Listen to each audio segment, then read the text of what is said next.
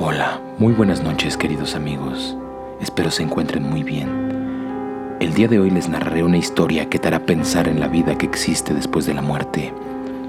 Si eres miedoso, por favor, enciende la luz y bienvenido a Relatos de las 333. Esta historia no se la he contado a nadie, porque hasta el día de hoy me ha costado trabajo aceptar que sucedió, pero yo estoy seguro que fue real. Parte de mi rutina matutina es levantarme a las 4.30 de la mañana para hacer ejercicio y salir un poco pasado de las 6 a.m. hacia el trabajo. Vivo en un fraccionamiento de departamentos cerca del pueblo de los Tres Reyes Magos. Aquí hay un lago llamado Cajititlán. Una mañana me levanté a las 4 a.m. Fue de esos días en los que te despiertas descansado y sientes que el sueño fue reparador. Terminé de hacer mi rutina de ejercicios Guardé mi teléfono celular en la bolsa del pantalón y me preparé para salir. Al estar afuera, antes de cerrar, revisé que llevara conmigo cartera, dinero, tarjetas, llaves y celular. Pero al final las llaves no las había guardado. Saqué mi celular para revisar si en el fondo del bolsillo estaban, pero no encontré nada. Miré la hora, faltaban cinco minutos para las seis de la mañana. Volví a entrar a la casa, dejé el teléfono en el mueble de la entrada. Revisé los lugares donde suelo dejar mis cosas y encontré las llaves. Salí, cerré la casa, pero nunca tomé el celular del mueble. Aquí es donde comienza lo raro. Vivo en un tercer piso, en lo que sería como una lomita. Básicamente vivo en una zona elevada y todas las mañanas el aire fresco me recibe al salir. Pero esa mañana no sentí esa brisa. Bajé y comencé mi ruta a la terminal de autobuses. Todavía no salía de mi edificio cuando noté la ausencia de los perros. Tenemos una manada de cuatro perros que siempre están ahí. Depende del humor que traigan, a veces solo me ignoran y otras veces me ladran, solo que hoy no estaban. Salí del fraccionamiento y al caminar un par de cuadras vi salir a una mujer en vestido, bastante elegante para hacer un día entre semana. Iba caminando normal, dio vuelta y se incorporó al camino hacia la terminal de autobuses. Yo seguí el paso detrás de ella, a una distancia prudente. Esto es una costumbre mía, de respetar la distancia entre una dama y yo. Después de una cuadra, supongo que sintió mis pasos porque se detuvo un momento. Pensé, me va a permitir el paso. Me acerqué a unos tres metros y comencé a abrir mi distancia entre nosotros. Ella giró su cabeza hacia mí, como para divisar quién era. Buenos días, le hice un ademán con la cabeza, con la mirada baja y me dispuse a adelantarla pero ella solo me vio, de una forma rara, fija, inerte. Solo siguió mi paso y hacía una mueca de asombro y desagrado al mismo tiempo. Pensé, yo mido un 80 y si mi percepción no me falla, esa señorita estaría midiendo unos 60. En una madrugada oscura, yo entiendo que se sientan acosadas. Me adelanté, pero seguí sintiendo su mirada. Solo hice una jada con el rabillo del ojo. Ella seguía en el mismo lugar y no despegaba la mirada de mí. Regresé a mi camino y pronto estaba saliendo a la calle donde está la terminal.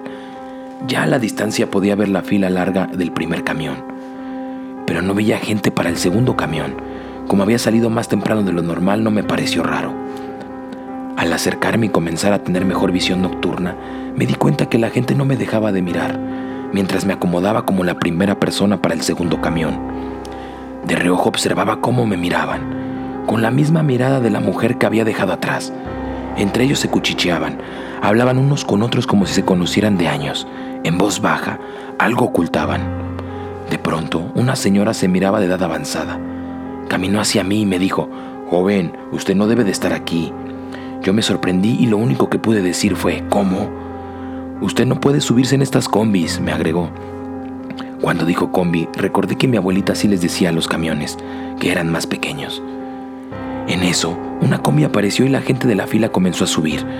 Logré ver un letrero a lo largo del camión que decía, siete más. Usted no debe de subir ahí, me volvió a repetir. Yo solo veía cómo la gente no hacía segunda fila, todos se acomodaban en unifila. El camión se llenó y se fue. Yo seguía sin entender. Fue entonces que un señor, yo le calculo unos 40 años, se acercó también. Señor, este camión es exclusivo. Gente como tú no solo no puede subir, sino que no debe siquiera estar aquí. Su tono era autoritario y firme, ustedes saben, como si fuera militar. Es que no entiendo, les expliqué a los dos. Yo aquí tomo el camión a Guadalajara. El señor me interrumpió firme. Por eso le digo, usted no es de aquí, mejor váyase antes de que no pueda regresar. Y di un paso adelante, intimidante y agresivo. Yo di un paso atrás y luego vi cómo todos se pusieron contra mí.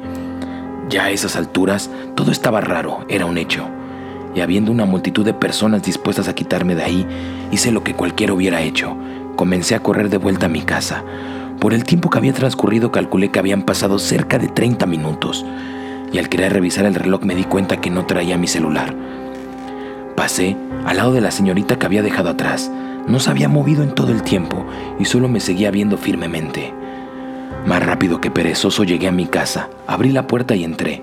El corazón me palpitaba con fuerza. Tomé unos 10 minutos para tomar un poco de agua y sentarme. Me levanté para ver la hora. Pensé que ese día llegaría tarde al trabajo, después de todo lo que había pasado, pero apenas habían pasado 10 minutos. Eran las 6.10 de la mañana. Salí y la ventisca de la mañana me recibió.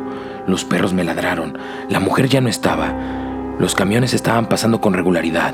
Estaban las dos filas del camión y todo transcurría normalmente. A veces pienso que ese fue un viaje al otro mundo, cosa que no es tan descabellada, pues si los muertos pueden visitar el mundo de los vivos, supongo que de una u otra forma los vivos pueden visitar el mundo de los muertos. La diferencia, que un muerto es consciente de su no vida, mientras que los vivos niegan a toda costa la posibilidad de la muerte. Amigos, espero les haya gustado esta historia y si tuviste miedo, ve y enciende la luz. Hasta luego.